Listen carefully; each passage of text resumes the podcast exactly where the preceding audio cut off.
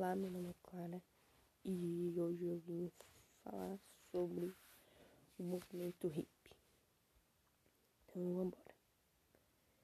É, o movimento hippie surgiu nos anos 1960, quando os jovens conscientes mostraram que não estavam dispostos a viver da mesma forma tradicional e conservadora da maioria das famílias na época. Foi a década mais contestadora do século passado, o objetivo era atacar o sistema, ou seja, uma sociedade que produzia miséria, violência, guerras e angústia. A origem desse termo de, deriva, deriva da palavra hipster, usada para classificar ativistas do movimento negro. Esse processo teve origem nos Estados Unidos, foi impulsionado por artistas e músicos e se espalhou por vários países do mundo. Os Beatles foi uma banda que surgiu nesse contexto e foi responsável pela difusão da contracultura em todo o planeta. Nos Estados Unidos, durante a Guerra do Vietnã, valia tudo: passeatas, ovos podres e políticos reacionários, ficar nu em frente à Casa Branca, camisetas com lema Faça amor, não faça guerra e etc. Muitos estudantes norte-americanos se tornaram militantes de esquerda denunciaram a existência de milhões de pessoas passando fome no país capitalista mais rico do mundo e repudiavam o dinheiro e mercantilização da vida humana. Outros jovens acreditavam na não violência e na vida espiritual, em oposição ao materialismo oposto pelo capital. Muitos se tornaram hippies. Entre as características do movimento hippie podemos citar roupas coloridas, homens de barba e cabelo comprido, moças com flores no cabelo, músicas com violão e acampamentos. Em suma, os hippies acusavam a sociedade do consumo e família tradicional. Além disso, admiravam a cultura do Oriente, vestiam bastas, batas indianas e precisavam de alimentação natural.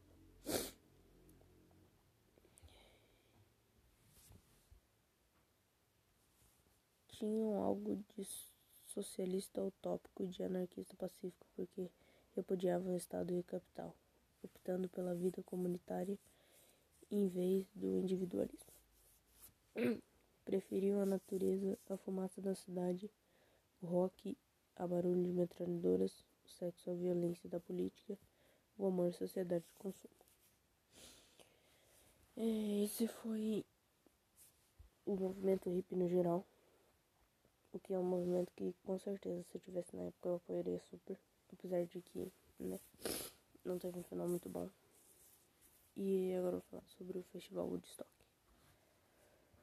O Festival de Woodstock aconteceu na media, imediações da cidade de Bethel, nos Estados Unidos, em agosto de 1969.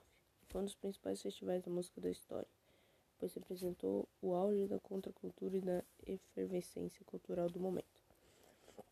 Mais de 400 mil pessoas participaram do evento. A cidadezinha não deu conta de suprir todas as demandas por comida e água e as cidades vizinhas tiveram que dar suporte. A ideia dos organizadores era reunir os principais nomes da contracultura, como James Joplin, Jimi Hendrix, The Who e John Carter. Outras bandas como The Doors, Bob Dylan, Led Zeppelin e John Lennon foram convidados, mas não participaram do festival. Agora eu vou falar sobre o movimento hippie no Brasil. O público viveu três dias de muita agitação cultural quando pôde colocar em prática as ideias de comportamento de vida e de vida. O uso de drogas como a maconha, o LSD e a mes mescalina acontecia naturalmente. A liberdade para brincar, dançar e fazer sexo esteve presente. A ideia era viver uma vida de paz e amor como pregavam os hippies. Com a expansão do movimento hippie, mundo afora, o Brasil rapidamente teve contato com os ideais da contracultura e de rebeldia. Houve uma adesão de estudantes e artistas, como no caso dos tropicalistas, que buscaram rock and roll como referência. Utilizaram roupas coloridas e tentavam romper o comportamento social e cultura dominantes.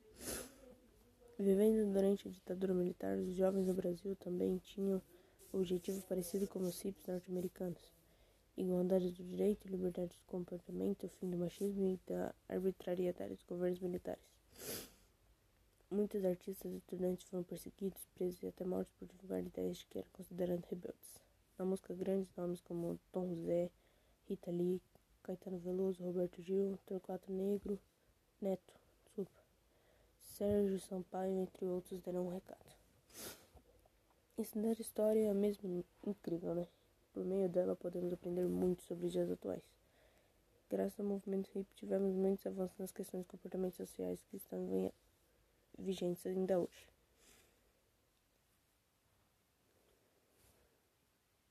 O movimento hippie foi importante para mudanças de comportamento.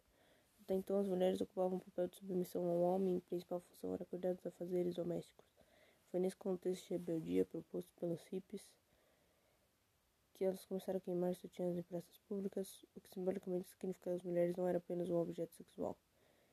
Assim, o movimento feminista ganhou as ruas para dizer não ao machismo. Foi também época da revolução sexual, quando os cabelos masculinos cresceram e as saias femininas encurtaram. Quebrar o tabu da virgindade era visto como uma forma de libertar as pessoas. Pelo anticoncepcional virou a arma feminina pela luta pelo prazer. É...